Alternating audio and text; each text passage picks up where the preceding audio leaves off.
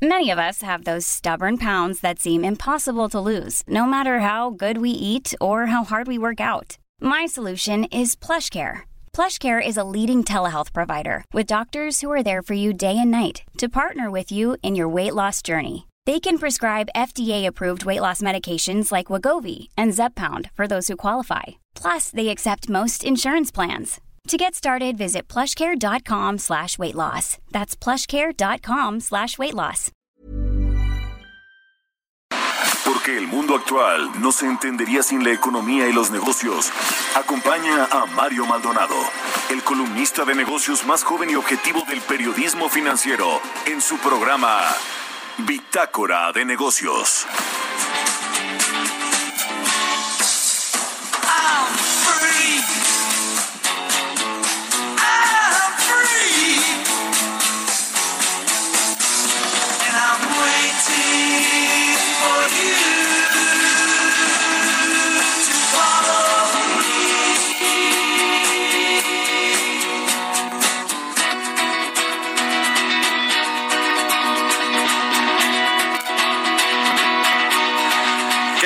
Están? Muy buenos días. Bienvenidos a Bitácora de Negocios. Yo soy Mario Maldonado y me da mucho gusto saludarlos en este lunes 14 de septiembre del 2020 Saludo con mucho gusto a quienes nos siguen a través de la 98.5 de FM aquí en la Ciudad de México, en Guadalajara, Jalisco por la 100.3 de FM y en Monterrey, Nuevo León por la 90.1 de FM. También al resto de las emisoras que nos retransmiten en otras ciudades y estados de la República, en el sur de los Estados Unidos y quienes nos siguen a través de la página heraldodemexico.com.mx. Bueno, pues iniciamos este lunes, este lunes de Semana Patria, así le podemos llamar, con The Who. Esta canción se llama I'm Free y esta semana vamos a estar escuchando canciones que hablan de libertad e independencia. Y bueno, pues esta de I'm Free de la banda británica de The Who se publicó en el álbum de estudio Tommy y la canción está compuesta, bueno, pues por el guitarrista Pete Townshend y fue publicada como segundo sencillo de este álbum. Así que bueno, pues iniciamos Bitácora de Negocios de este lunes con música y con mucha información. Bueno, vamos a hablar con Roberto Aguilar de lo más importante que está pasando en el mundo de los mercados financieros, la economía internacional. Noticias positivas para AstraZeneca y Pfizer impulsan los mercados globales. Eh, también eh, se están dando fusiones multimillonarias que igualmente suman optimismo a los inversionistas y en Francia caería menos eh, en menos de lo que se tenía previsto inicialmente en 2020 y se recuperaría más pronto Francia junto con España son dos de los países que fueron fuertemente afectados por el tema del coronavirus y en términos económicos también hubo un, eh, buena, una, una muy mala proyección para el Producto Interno Bruto de estos dos países. Bueno, Francia parece que va a recuperarse eh, un poquito más rápido y no va a caer tan profundamente como se tenía previsto. Vamos a hablar con Angie Chavarría, como todos los lunes, columnista de El Heraldo de México, sobre el recorte, fíjese nada más, que hizo la Secretaría del Trabajo de 90% de apoyo al empleo. Pero bueno, pues eso sí, andan promoviendo la compra de cachitos de la rifa, no rifa del avión presidencial y andan allí eh, con los empresarios, con los patrones, eh, apretándolos para que no despidan a los eh, empleados, para que no les reduzcan el sueldo en medio de esta crisis tan terrible que estamos viviendo. Pero bueno, en la Secretaría del Trabajo de Luisa María Alcalde recorta 90% del apoyo al empleo. Vamos a hablar de esto con Angie Chavarría, también con Arián Ortiz Bolling, vicepresidente senior eh, de Moody's eh, Investor Service, analista de esta calificadora de riesgo sobre petróleos mexicanos. Es el principal factor de riesgo fiscal para el gobierno del presidente Andrés Manuel López Obrador. Eso considera Moody's y vamos a analizar con Arián Ortiz Bolling estos, eh, pues por qué Pemex es el mayor riesgo fiscal para el gobierno. Y hablaremos también con Ángel Terrar, eh, director general de Airbnb para México, Centroamérica y el Caribe. Airbnb anunciará el lanzamiento de su centro de recursos fiscales, todo un tema con estas plataformas que por cierto en el paquete económico que propuso Hacienda al Congreso y que tendrá que aprobarse y, cabildearse durante el resto del año prácticamente, pues están eh, estos impuestos a las plataformas eh, eh, de comercio electrónico y a las plataformas de como Airbnb, como Uber, como todas estas de servicios a través de aplicaciones de internet y bueno pues vamos a entrar ese asunto de los impuestos porque a la hacienda pública le urge le urge tener nuevos eh, recursos, es decir, aunque no son nuevos impuestos necesariamente, pues sí le urge cobrar eh, los impuestos como se debe. En fin, de estos y muchos otros temas vamos a platicar hoy aquí en Bitácora de Negocios, así que quédense con nosotros el resto de esta hora. Y vámonos con el resumen de las noticias más importantes para iniciar este lunes 14 de septiembre.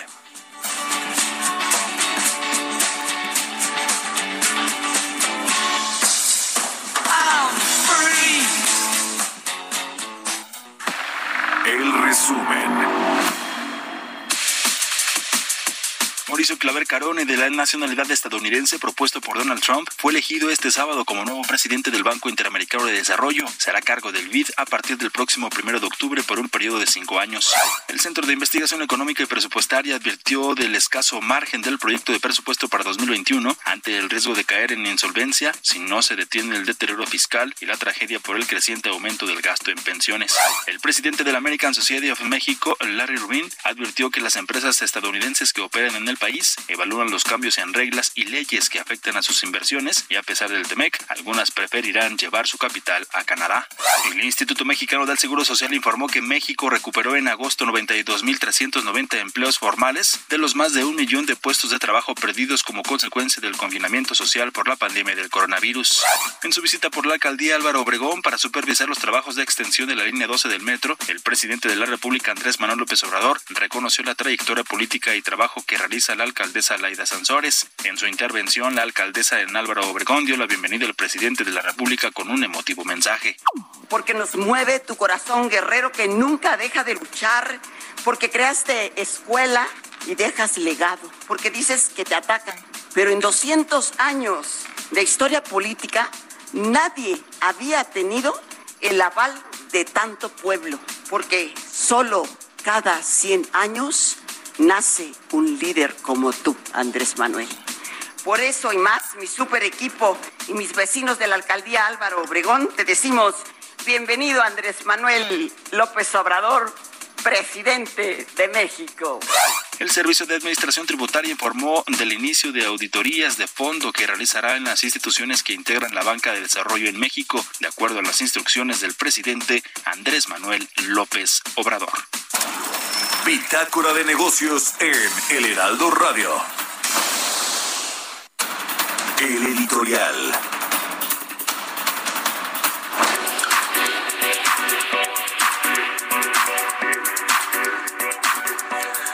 Pues ayer el Instituto Mexicano del Seguro Social dio a conocer la cifra para el mes de agosto en términos de creación de empleo formal, 92.390 puestos de trabajo.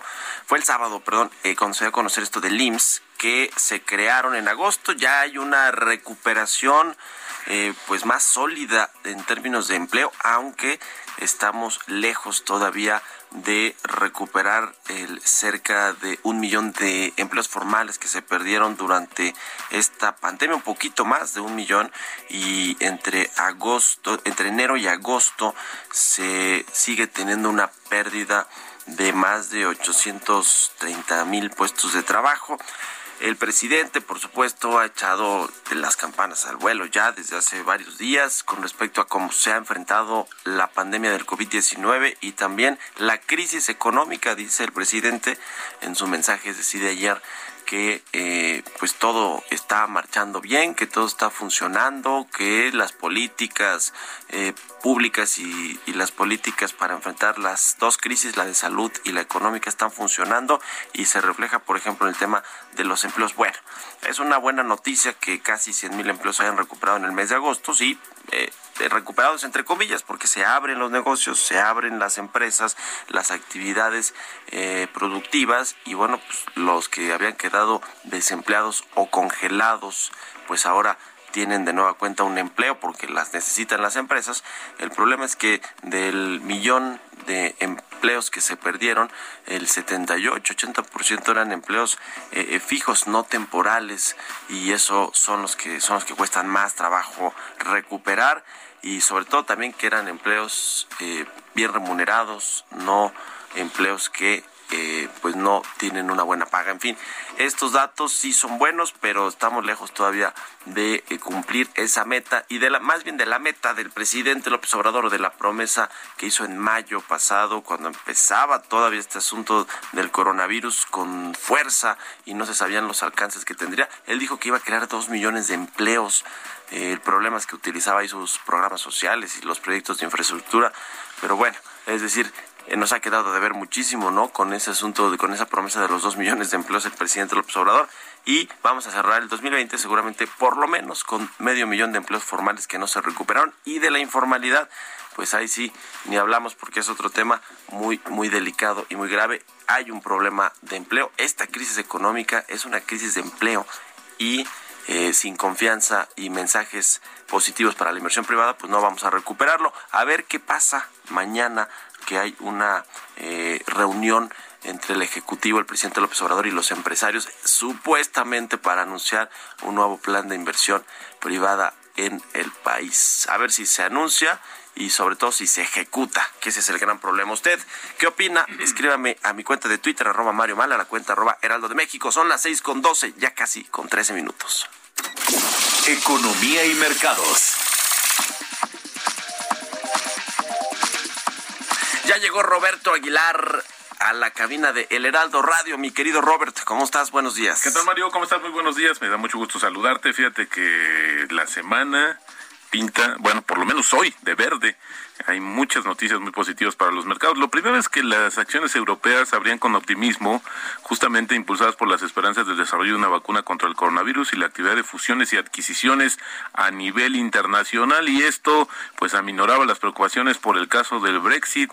La noticia de que AstraZeneca retoma los ensayos clínicos de su vacuna para el COVID-19 en Reino Unido, después de haberlo suspendido la semana pasada, desató, pues, una ola de compra en los mercados mundiales. Los futuros de Estados Unidos, Mario, ganando más de 1%, en especial el Nasdaq, esta bolsa electrónica, 1.66, tanto que hemos comentado y cómo ha influido el comportamiento de las acciones tecnológicas, parece que ahí viene un repunte adicional. Y también en términos de fusiones, fíjate que se anunció una por 40 mil millones de dólares. Esta fábrica, el fabricante de chips de Estados Unidos, Nvidia, va a comprar a su competidor eh, ARM, que pertenece al grupo SoftBank, de Japón por un precio de hasta 40 mil millones de dólares. Y esto pues obviamente está también moviendo los mercados. Y había que sumarle que hay las acciones de una compañía que se llama Immunomedics que cotizan en la bolsa de Frankfurt. Se disparaban más de 109% luego de que la compañía Gillette eh, Science va a adquirir esta, esta, justamente esta última en una operación valuada en 21 mil millones de dólares así de grande el tema de las fusiones y adquisiciones y obviamente pues inyectando ánimo a los inversionistas. El director ejecutivo de Pfizer dijo ayer que su compañía debería saber si su vacuna experimental funciona para finales de octubre y si se aprueba podría distribuirse en Estados Unidos para finales del año. De hecho, este funcionario, este ejecutivo, ayer comentó que ya se ha comenzado a fabricar cientos de miles de dosis, por lo que bueno, pues es una lectura interesante y, muy importante de cara a lo que está sucediendo. Sin embargo, fíjate Mario que por el otro lado, la Organización Mundial de la Salud reporta, reportó ayer un aumento diario récord de casos globales del coronavirus con más de 307 mil, bueno, casi 308 mil infecciones confirmadas en las últimas 24 horas. Las mayores alzas se registraron en la India, que ahora se ha puesto, es el país que encabeza esta situación desafortunadamente, luego sigue Estados Unidos y Brasil. La cifra de contagios por su parte en el mundo se acerca ya a 20 29 millones y los decesos al primer millón. Y bueno, también ayer la Organización Mundial de la Salud dijo que pues saludarse con el codo tampoco es tan sano porque no guardamos la sana distancia. Así es que el coronavirus los tiene, nos tiene físicamente más separados. Y bueno, esta noticia también, Mario, que estuvo circulando desde el fin de semana, ByteDance, eh, bueno, renunció a la que es propietario de, la, de TikTok, pues renunció a la venta de esta aplicación en Estados Unidos para buscar ahora una asociación con Oracle, con la que espera evitar la prohibición de Washington para operar justamente en Estados Unidos y al mismo tiempo aplacar al gobierno de China. Se estuvo dando mucha información respecto a esta situación. Originalmente se había dicho que Microsoft era que estaba liderando un grupo de empresas, pues se quedaría con el control, pero bueno, pues se ha movido mucho este tema y no se vende, más bien se va a asociar TikTok. Y también interesante, Mario, que la economía de Francia, esto lo dice el Banco Central de Francia, que como tú sabes es la segunda economía más importante de Europa, dijo que eh, esta economía se va a contraer en 2020 menos de lo esperado hace solo unos meses, ya que la actividad comercial y el gasto de los consumidores se recuperaron después de que se liberaran pues esas restricciones sociales y estimó en su perspectiva trimestral que la actividad había vuelto a estar 5% por debajo de los niveles normales, lo que se tradujo en un aumento de 16% en el PIB del tercer trimestre, esto con respecto al primero. Eso dejó a la segunda economía, como te decía, más grande de la zona euro en camino de contraerse un 8% este año, mucho peor, eh, con mucho la peor recesión de la posguerra de Francia, pero menos de la caída del 10.3% que se esperaba apenas en junio. Y además estima que la economía se va a recuperar en 2021 con un crecimiento del 7.4% y de 3% en 2022, lo que significaría por la que la actividad se habría recuperado o habría ganado o recuperado todo el terreno perdido desde el brote del primer trimestre en el primer trimestre más bien del 2022. Así es que una mejor perspectiva, claro, también detrás de esto, Mario, hay un paquete de ayuda multimillonario que el gobierno galo inyectó a la economía y el presidente Donald Trump dijo ayer que firmó un nuevo decreto que busca reducir los precios de los medicamentos en su país al asociarlos a lo que se cobra en otras naciones. Eh, firmó un decreto que se llama Nación Más Favorecida que garantiza que el país obtenga el mismo precio bajo que las grandes farmacéuticas ofrecen a otros países.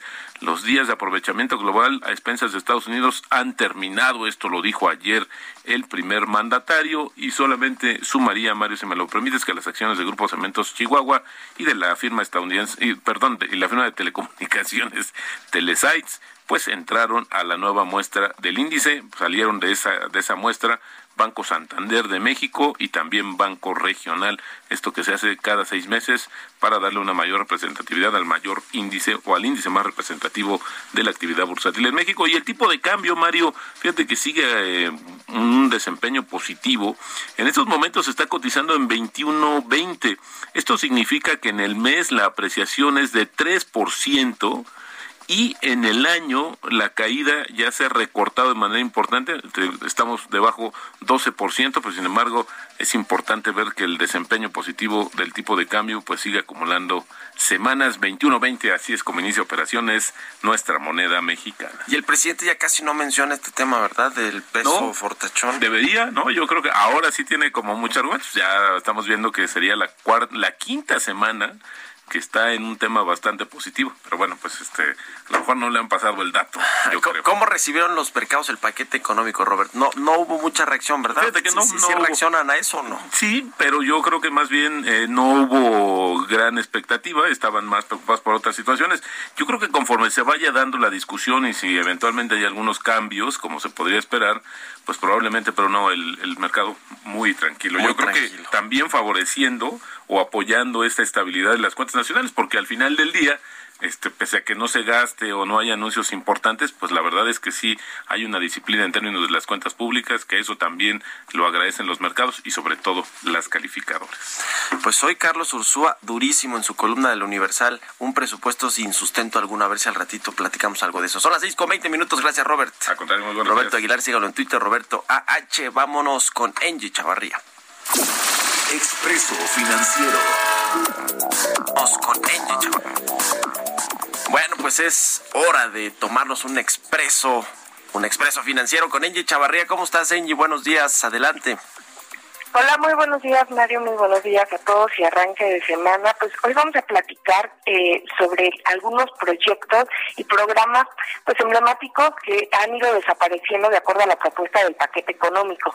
Mira, te cuento Mario que el gobierno federal ya de plano recortará drásticamente para 2021 el presupuesto destinado para ayudar a los desempleados a colocarse en el mercado laboral.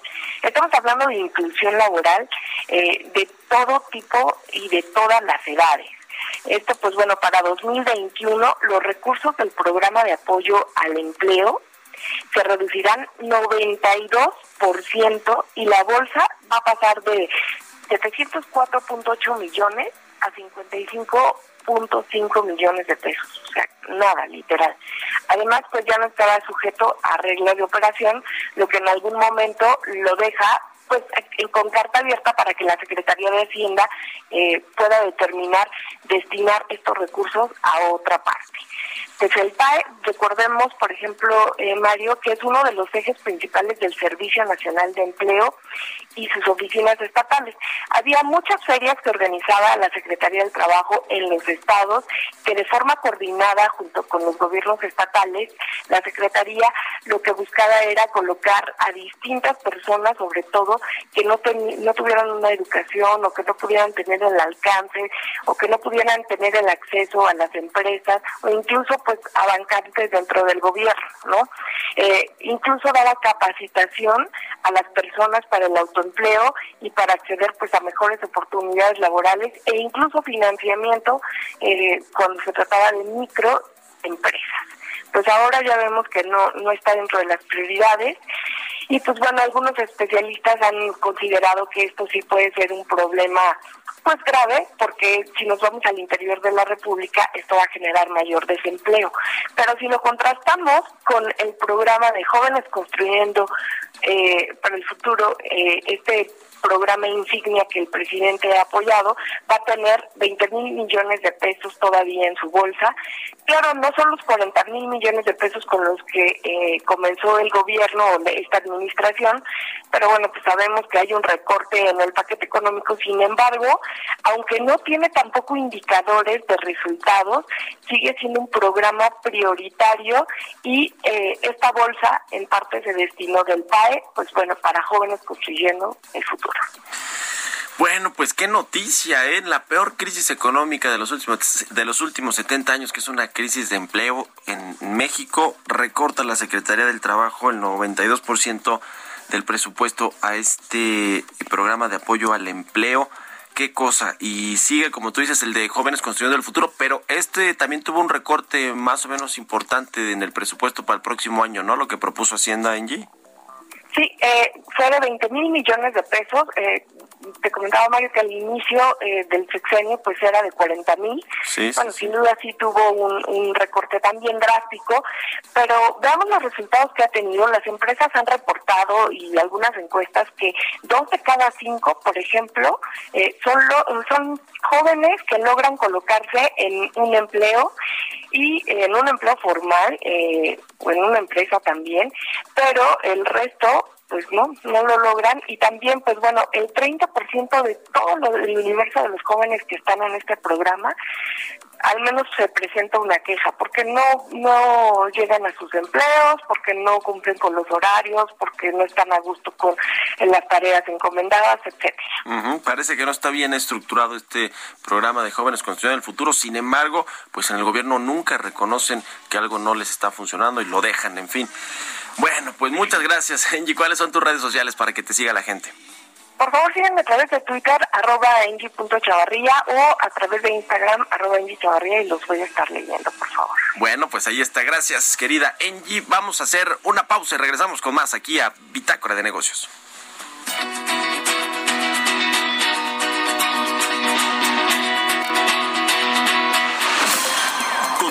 En un momento con la información más relevante del mundo financiero en Bitácora de Negocios con Mario Maldonado. Regresamos. Estamos de vuelta en Bitácora de Negocios con Mario Maldonado. Entrevista.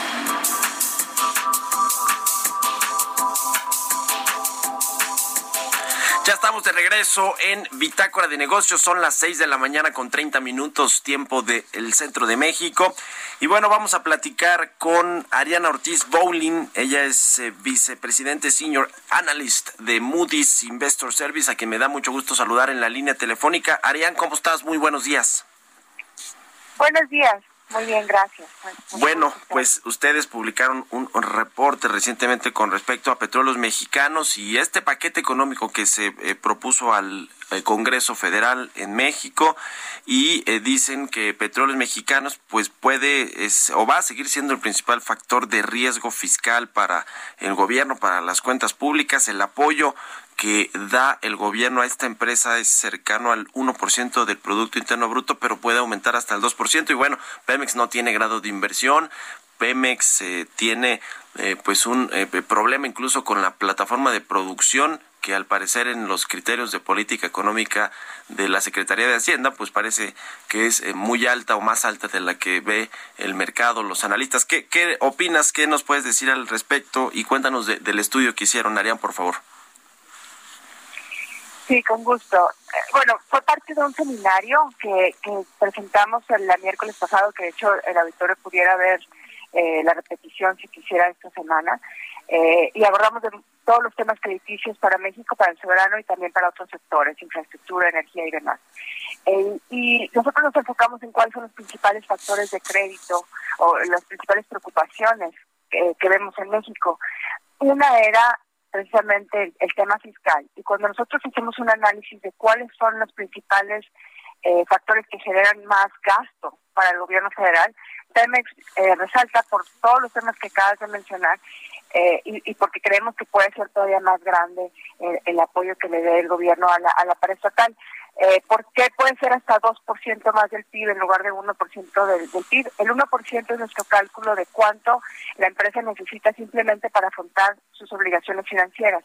Y como tú bien mencionabas, eh, la empresa ya no tiene grave inversión, sus costos de financiamiento son muy bastante más altos de lo que eran en el pasado y entonces esperamos que el gobierno siga haciendo ya sea inyecciones de capital o transferencias o algún otro mecanismo como por ejemplo mejorar eh, su su esquema de tributación para poder apoyar a la empresa. Y si el precio del petróleo baja todavía más o, es más bajo de lo que es este año, eso puede aumentar. Eh, podría ser incluso hasta dos veces más que estos, a 8 mil millones de dólares de lo que ya estoy hablando, si es que el gobierno federal se decidiera apoyar a Pemex para eh, mejorar su exploración y mantener la producción y las reservas, porque como también tú mencionabas, Pemex ha estado, su producción ha estado a la baja cada año. Eh, y lo que eh, nosotros estamos intentando es que el gobierno los apoye simplemente para pagar sus deudas. Pero si apoyan a la empresa para que pueda aumentar producción y mantener reservas, entonces el monto que requiere la, empresa es mucho más alto. Y, bueno, eh, o sea, ¿por qué nos enfocamos tanto en Pemex desde hace mucho tiempo? Porque cuando analizamos las finanzas públicas, es el rubro que genera más, más gasto y que puede ser todavía más alto de lo que ha sido en el pasado. En el presupuesto del próximo año, en el proyecto de presupuesto de, Hacienda, está eh, Petróleos Mexicanos con un presupuesto de 545 mil millones de pesos, que es poquito eh, arriba de lo que se aprobó para el año en curso, para este 2020, casi 4% arriba.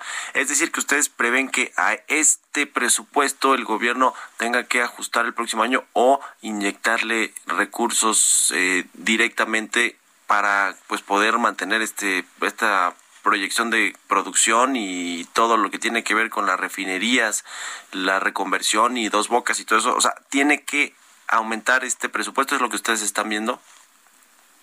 Sí. Ya. Y, en relación a cada año, y cada año va a ser un poco más. Eh, y, el tema es que antes, los problemas de Pemex son desde hace décadas, ¿no? La empresa nunca ha invertido lo suficiente para poder mantener su producción y sus reservas y precisamente por eso se había hecho la reforma energética para que el sector privado contribuyera y entonces cada vez fuera menos oneroso para el Estado el, apoyar a Pemex y el mantener a Pemex. Sí, la idea yo creo que era hacerla cada vez más chiquita pero más eficiente. Y, y si el modelo es distinto, entonces eso simplemente significa que el apoyo tiene que venir del gobierno la eh, digamos que los ingresos que obtiene el gobierno vía la venta de petróleo sobre todo la venta de petróleo al exterior, representan todavía cerca del 16-17% del presupuesto federal del gobierno. Sin embargo, han habido comentarios por parte del presidente Andrés Manuel López Obrador, Arián, que respecto a que México eventualmente va a dejar de vender petróleo al exterior y va a, a pues, producirlo y refinarlo en el país para la llamada autosuficiencia energética. ¿Cómo ves este asunto? Yo se lo pregunté la semana pasada al secretario de Hacienda y pues la verdad es como que me dio la vuelta con la respuesta, no, no, no fue muy claro, pero ellos están completamente eh, eh, centrados y enfocados en rescatar a Pemex, entre comillas, lo que se llame rescate para esta empresa productiva del Estado. ¿Cómo ves este asunto? Si el gobierno eventualmente disminuye la exportación de petróleo, la venta de petróleo al exterior, eh, ¿cómo podrán cubrirse esos ingresos que todavía representan eh, pues 16, 17% del presupuesto federal? ¿Y cómo, la, ¿Cómo ven esa perspectiva o esa idea que tiene el gobierno y el presidente en particular? Bueno, nosotros cuando analizamos el gobierno federal vemos las fuentes de ingresos y es cierto que eh, se hizo una reforma tributaria en el 2014 que aumentó los ingresos federales, cada vez más hay más impuestos de la renta y otro tipo de impuestos que ayudan a que el gobierno federal este, se, financie. Entonces ya no hay tanta dependencia de los ingresos petroleros y eso ayuda al gobierno federal. Pero desde el punto de vista de Pemex, Pemex es la empresa petrolera con más deuda eh, externa en dólares. Y para pagar tu deuda en dólares es, mejor generar dinero en, dólares o porque si vas a generar el dinero, las ganancias en pesos, entonces tendrías que ganar lo mismo que el equivalente en dólares, lo cual es muy difícil en los precios actuales. Eh, y eh, refinar, eh, no hay un déficit en, en, Norteamérica, de hecho hay un superávit en, en refinación, en gasolina, entonces te sale más barato importar la gasolina que producirla en México. Entonces, si ese es el modelo, entonces hay un hay otro hueco porque se generaría otro hueco porque si no estás generando el, dinero al exportar y al vender petróleo, entonces tendrías que vender el petróleo lo suficientemente más alto para que compense el precio de, vender el, crudo. Por que me he explicado. ¿Cuál es, eh, digamos... O sea, el, problema no es tanto para el gobierno federal, sino para cómo entonces Pemex pudiera eh, eh, minimizar su flujo efectivo, porque hoy por hoy se tiene un flujo efectivo negativo. Negativo. Eh, eh, ¿Cuál es, cuál es el, eh, digamos, los recursos adicionales que van a necesitar Pemex los va a necesitar para amortizar deuda, para pagar deuda y los vencimientos de corto plazo que tiene esta empresa para el 2021 o para aumentar la producción? ¿Cuál de estos dos rubros va a requerir mayor apoyo por parte del gobierno federal? Nosotros en nuestros modelos, el, el número que nos manejo del el 1% de apoyo o hasta 2% de, del PIB. de apoyo por año, asume solamente apoyo para pagar deuda. Para obligaciones financieras. No estamos asumiendo que el gobierno va a apoyar para que puedan aumentar la producción en el mediano plazo. Y sí se puede ver a lo mejor eh, una, un aumento de producción en el corto plazo, pero eh, la preocupación para nosotros es el si se puede sostener ese aumento de producción en el tiempo. Y para poder hacer eso se requiere invertir más en exploración y en reserva. Por eso el énfasis en, en la capital, en, el gasto en capital eh, de inversión. Ahora, eh, Arián, el asunto del grado de inversión de Pemex y el, eh, la calificación del soberano, como que siempre han ido muy ligadas ahí, pero en la Secretaría de Hacienda, pues creen que debería de estar desligadas completamente. Eh, ¿Ustedes cómo, cómo ven este asunto? Porque hay ya varios analistas de los bancos de inversión que dicen que México es cuestión de tiempo para que pierda el grado de inversión, eh, hablando, digamos, de, del gobierno federal o del soberano. Eh, ¿Cómo ven ustedes esta correlación entre las entre la empresa productiva del Estado, la más importante de México, y el, soberano y la calificación hacia el gobierno eh, federal? ¿Cuál es la, correlación y qué tan probable o no es que es que pues México pierda más eh, escalones en el tema del grado de, de la calificación crediticia? En cuanto a la correlación, sí, por supuesto que la hay. Nosotros como eh, llegamos a la calificación de Pemex, que primero asignamos una calificación de fortaleza eh, financiera operacional intrínseca, y esa calificación es CAA1, de hecho CAA2, es muy baja. Y le otorgamos un uh, uplift, eh, un, un, aumento en su, en su calificación final por el apoyo que estamos siempre esperando que el gobierno federal le otorgue a la empresa. Y por eso la calificación es de TA2, bastante más alta. Son creo que seis o siete escalones más de la calificación original de CWA2 que tendría Pemex si nos contara con el apoyo del gobierno federal. Ahora, la calificación del gobierno soberano es bastante más alta que el BWA2, es BWA1. Es tres escalones encima del grado de inversión. Y, eh, y esto es porque no, es, no son lo mismo, o sea, no es el mismo riesgo. El gobierno federal tiene muchas fortalezas, es una economía eh, diversificada, grande, no tiene, eh, no está tan expuesta a desequilibrios macroeconómicos, eh, las finanzas públicas, si bien ha aumentado la deuda en, en términos comparativos, es eh, relativamente incluso más baja que otros países del mismo tamaño y de la misma capacidad de, endeudarse. Entonces, hay fortalezas que todavía nos hacen pensar que México tenga eh, dos, dos, tres escalones por encima del, grado de inversión. Eh, tenemos una perspectiva negativa, lo, que, lo cual significa que los riesgos son hacia la baja, eh, pero no vemos todavía un escenario en el cual México pierda el grado de inversión, por lo menos no en los próximos 18 o dos, años. 18 dos años no sería es un escenario de, probabilidad baja. Ok.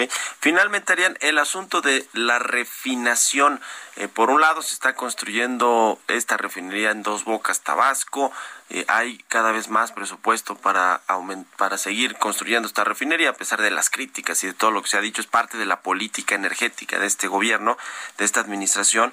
Eh, ¿Cómo ves este asunto que se le siguen inyectando recursos a la refinería y también eh, se mantiene este asunto de reconvertir las otras seis refinerías que se tienen en el país sin que necesariamente todo eso se vea reflejado eh, digamos, de, de, forma importante en el aumento en la refinación de los combustibles en México. Eh, para Pemex, ¿qué significa pues eh, estarle inyectando recursos a este sistema de refinación y a una nueva refinería cuando requiere pues dinero para la exploración y producción que es su negocio principal, por lo menos hasta ahora? Eh, sí, eh, el gobierno puede decidir invertir su dinero como mejor eh, le parezca. el tema es que los recursos son limitados y nosotros pensamos que hay una necesidad importante en, capital para exploración si es que se quiere aumentar las, reservas y la producción en el futuro y es que se quiere generar ingresos para pagar sus deudas a futuro. Entonces, es un es el destinar recursos a la refinería eh, si es que son limitados, limita entonces cuántos recursos puedes destinar a las áreas donde podría ser más productivo, eh, en el sentido de generar mayores ingresos para después cubrir tus deudas. Bueno, pues estaremos eh, siguiendo de cerca todo lo que pasa con Pemex y con los análisis y las calificaciones, por supuesto, de Moody's. Te agradezco mucho, Arián Ortiz Bowling, vicepresidente Senior Analyst de Moody's Investor Service, que nos hayas tomado la llamada y muy buenos días. Buenos días, muchísimas gracias. Hasta luego. Bueno, pues muy interesante todo lo que tiene que ver con la empresa productiva del Estado, la más importante todavía que, bueno, pues eh, con muchos problemas financieros, operativos en la producción, con este asunto de la eh, apostar y apoyar la refinación de combustibles en México, a pesar de que no es un buen negocio y que esta llamada autosuficiencia energética, pues quizá nunca se logre, es la verdad. Eh, el presidente tiene esta idea eh, quimérica, creo yo, de que eh, consumamos lo que producimos, pero pues eso, eso es de, es como un sueño, porque no es posible y además, pues el asunto este, si Pemex deja de vender petróleo al exterior y tiene una pesadísima deuda en dólares, pues de dónde va a obtener los recursos para pagar esa deuda, en fin, en fin, es todo un tema. Son las seis con cuarenta y cuatro minutos, vamos a otra cosa. Historias empresariales.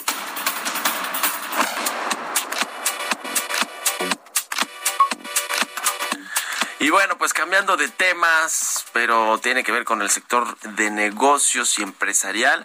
Fíjense que la semana pasada Tiffany, esta firma de ultra lujo en eh, joyería y otros productos, interpuso una demanda contra Louis Vuitton eh, en Estados Unidos para obligarle a respetar un acuerdo de compraventa.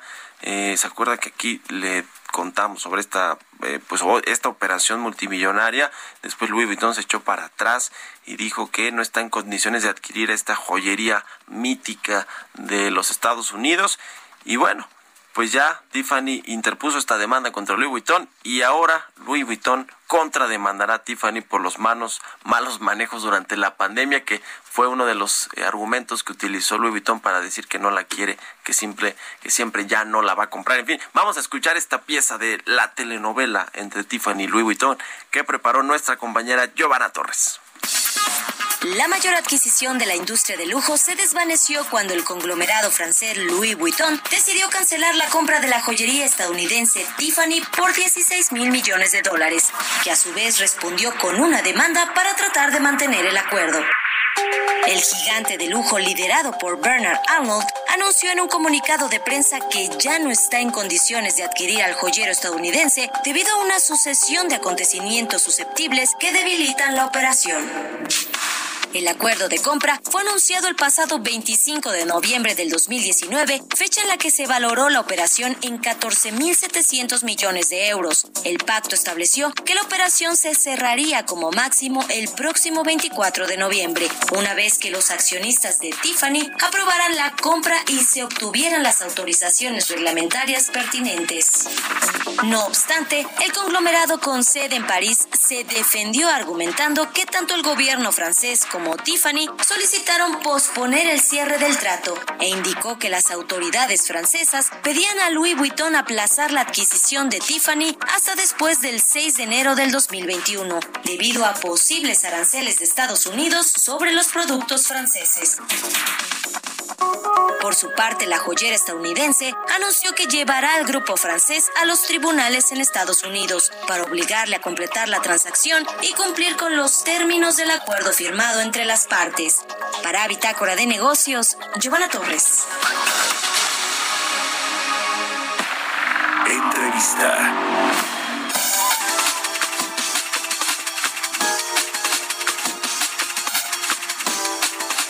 Bien, vamos a platicar con Ángel Terral. Él es director general de Airbnb para México, Centroamérica y el Caribe. ¿Cómo estás, Ángel? Qué gusto saludarte. Muy buenos días. Igualmente, Mario, muchas gracias por la invitación. Buenos días.